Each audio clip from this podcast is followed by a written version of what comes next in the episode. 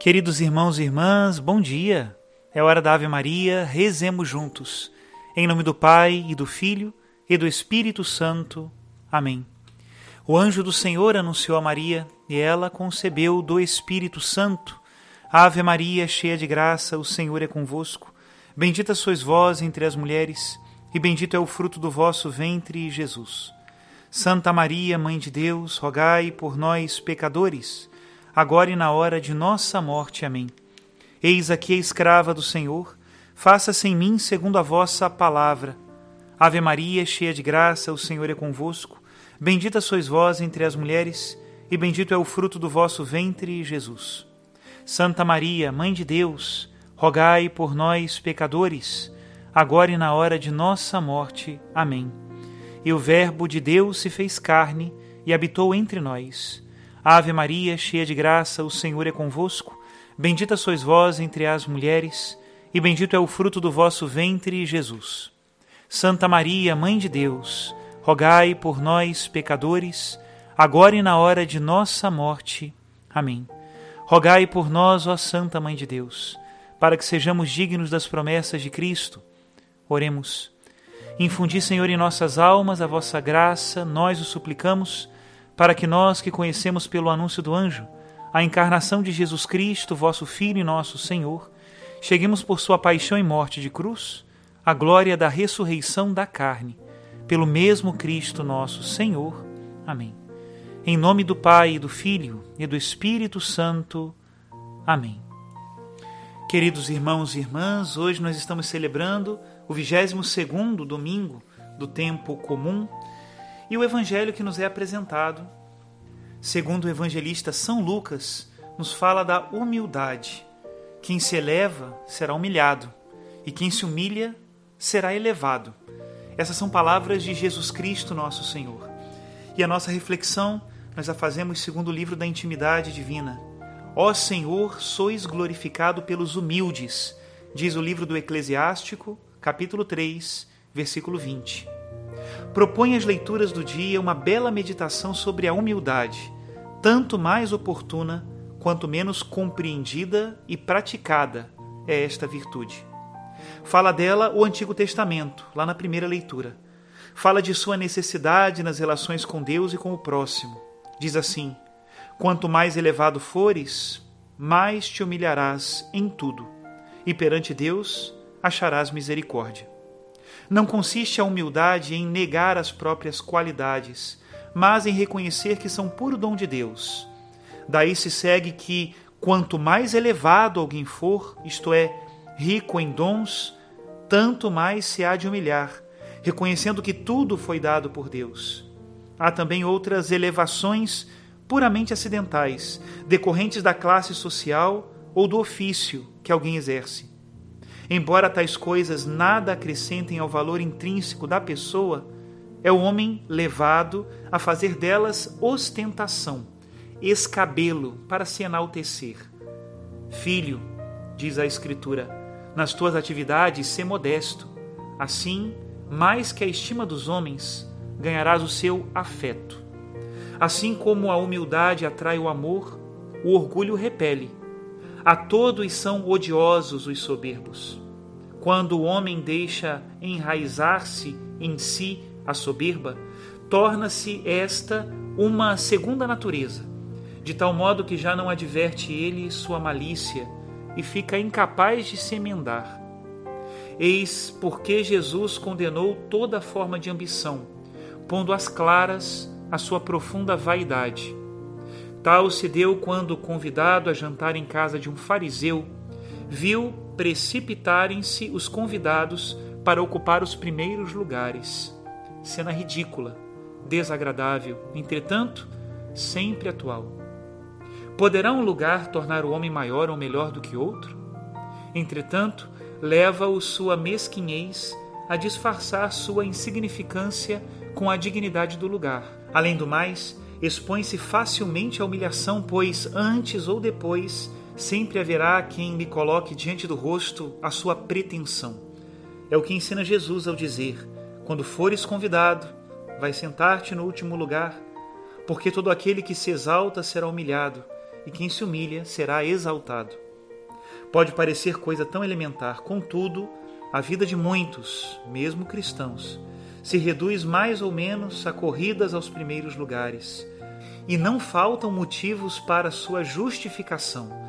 Dizem, em nome de um bem maior, do apostolado, e até mesmo alguns chegam a dizer, em nome da glória de Deus. Mas quem tem coragem de se examinar a fundo, descobre que tudo isso é vaidade. Outra lição dá Jesus ao que convidara quando deres um jantar ou ceia, não chames teus amigos, nem teus irmãos, nem os parentes, nem os vizinhos ricos, para não suceder que eles, por sua vez, te convidem e já tenhas a tua recompensa. Inverte Jesus de todo a mentalidade corrente. O mundo reserva seus convites para as pessoas que o honram pela dignidade ou das quais pode esperar vantagens. Conduta inspirada por vaidade e egoísmo. De maneira oposta, há de proceder o discípulo de Cristo, convidar pobres, entrevados, coxos e cegos, isto é, gente necessitada de auxílio incapaz de recompensar. E assim poderá considerar-se não só honrado, mas também bem-aventurado, porque receberá a recompensa na ressurreição dos justos. Impossível mudarmos a tal ponto nossa mentalidade a menos que estejamos profundamente convictos de que quaisquer valores terrenos só o são na exata medida em que se ordenam aos eternos. Pois a vida na terra não passa de peregrinação para a cidade do Deus vivo, a Jerusalém celestial, onde os justos, os humildes, os caridosos estão inscritos, diz a segunda leitura. Até aqui a meditação da intimidade divina mas nós temos ainda dois parágrafos para meditar: um de Santo Agostinho, que eu leio agora em seguida, e outro de São Carlos de Foucault. Santo Agostinho diz assim: E de fato, inclinais o ouvido, se eu não levantar a cabeça. De quem se humilha, vos aproximais, de quem se exalta, vos afastais, a menos que se trate de quem vós mesmo exaltais, porque antes se tinha humilhado. Ó Deus, inclinais para nós o ouvido, porque sois do alto e nós de baixo. Estais no cume e nós na miséria, mas não abandonados. Vosso amor para conosco mostrastes. Tão certo é que por nós morreu Cristo, quando ainda éramos pecadores. Inclinai, Senhor, o ouvido e atendei-me, porque sou pobre e miserável. Ao rico não inclinais o ouvido, e sim ao mísero e pobre, isto é, ao humilde, e ao que se confessa como tal a quem necessita de misericórdia, e não ao saciado, não a quem orgulhoso se vangloria, como se nada lhe faltasse. E agora vem a citação do Carlos de Foucault, santo canonizado agora pelo Papa Francisco. Fazei-nos, Senhor, unidos com todos os irmãos, até com os mais longínquos, mesmo com aqueles que forem tratados por vós de modo diverso de nós. Ensinai-nos a amar os irmãos menos favorecidos, fazendo que aproveitem de nossas riquezas. Ensinai-nos a amá-los fraternalmente, com eles repartindo todos os nossos bens, correndo a lhes oferecer, suplicando-lhes que os aceitem. Que Deus abençoe a todos nesse domingo e que essa virtude tão cristã da humildade, porque só os cristãos reconhecem a humildade como virtude, possa se enraizar no nosso coração Santa Teresa de Ávila dizia que a humildade tem relação direta com a verdade. É verdade. Olhemos para nós mesmos. Sejamos mais humildes e que essa humildade nos faça muito tementes a Deus e mais fraternos, próximos e generosos com os nossos irmãos. Porque Deus resiste aos soberbos e dá suas graças aos humildes. Deus abençoe a todos em nome do Pai, do Filho e do Espírito Santo. Amém. Talvez não exista atrevimento maior em uma pessoa do que quando ela ousa ser pequena. Quando ela ousa não ter muito, quando ela ousa ser só ela mesma. Não há coisa que agrada mais a Deus do que você acreditar profundamente que Ele não errou quando te fez, do jeito que Ele te fez, na família na qual Ele te colocou, com a história que Ele quer e deseja cada vez mais construir com você. Já dizia um amigo meu, eu nunca mais vou esquecer. Rico não é aquele que tem muito. Rico é quem precisa de muito pouco para ser feliz. Isso sim, é rico. Que você seja atrevido a esse ponto.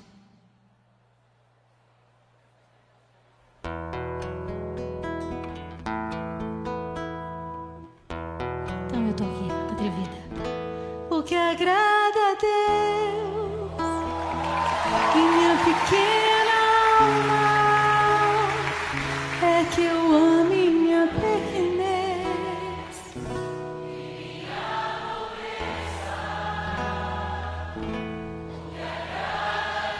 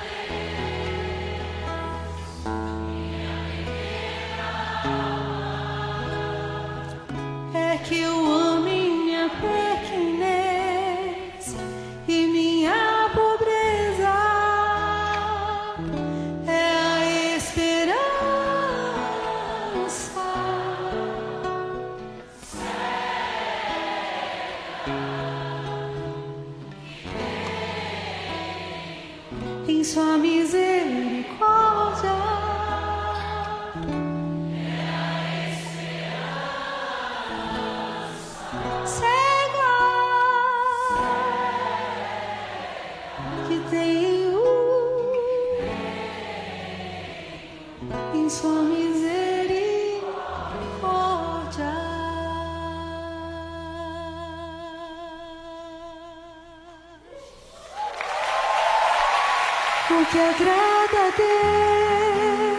Deus em minha pequena.